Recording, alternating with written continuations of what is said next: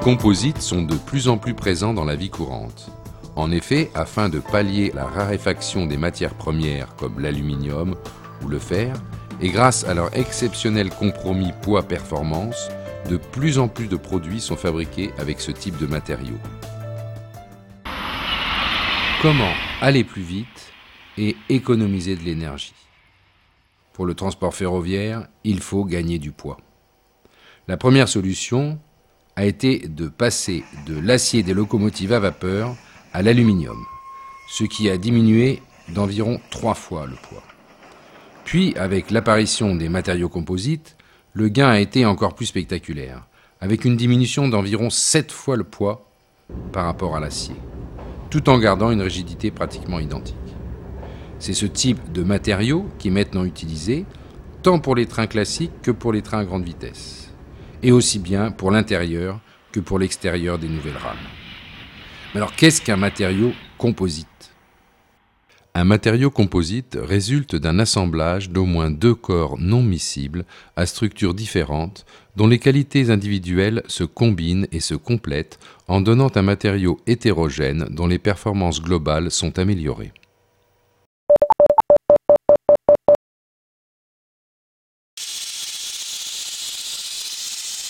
Ici, dans notre exemple de train, une résine de polyester est associée à un renfort en fibre de verre. Une réaction chimique va durcir la résine et lier les deux produits pour créer un nouveau matériau, le composite.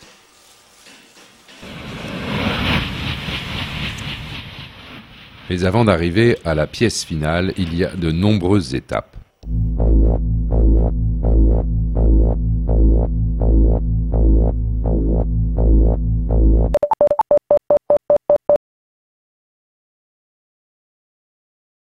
Le cahier des charges exprime les besoins du client final. Il permet au concepteur de définir les formes et les encombrements de la pièce, de définir le matériau qui résistera aux contraintes. Les matériaux composites sont des matériaux à part. En effet, on n'utilise pas un matériau existant aux caractéristiques définies avec lequel il faudra travailler. Avec les composites, on fabrique le matériau dont on a besoin en choisissant et en assemblant, en fonction des caractéristiques demandées, les renforts et les résines nécessaires.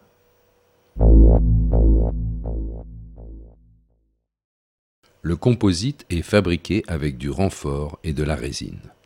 Nous voyons ici des exemples de tests réalisés en laboratoire qui permettent de contrôler la résistance du nouveau composite.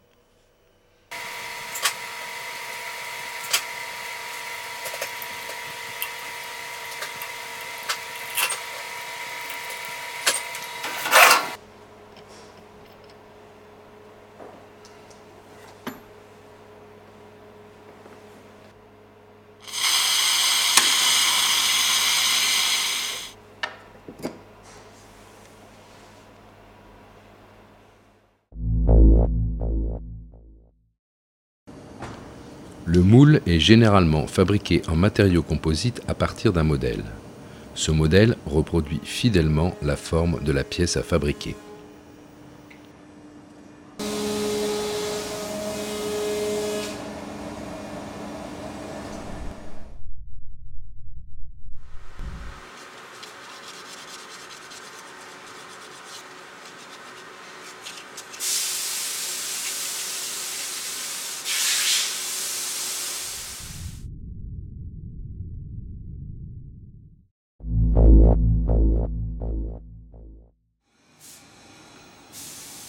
La fabrication de la pièce se fait en deux étapes.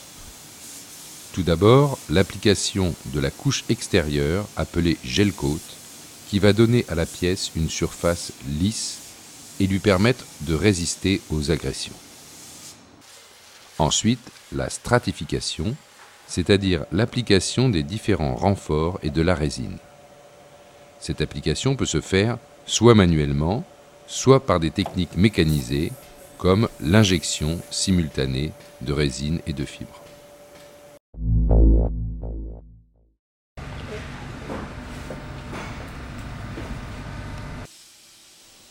Après durcissement de la résine, la pièce est démoulée. Commence alors la fastidieuse opération de finition. Arrasage et découpe des bords, ponçage.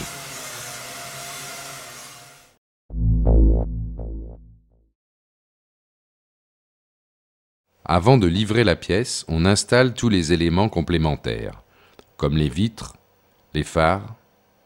Toutes ces opérations terminées, la pièce est livrée au client. Une fois assemblée avec les autres pièces, elle permettra d'atteindre l'objectif de réduction de poids.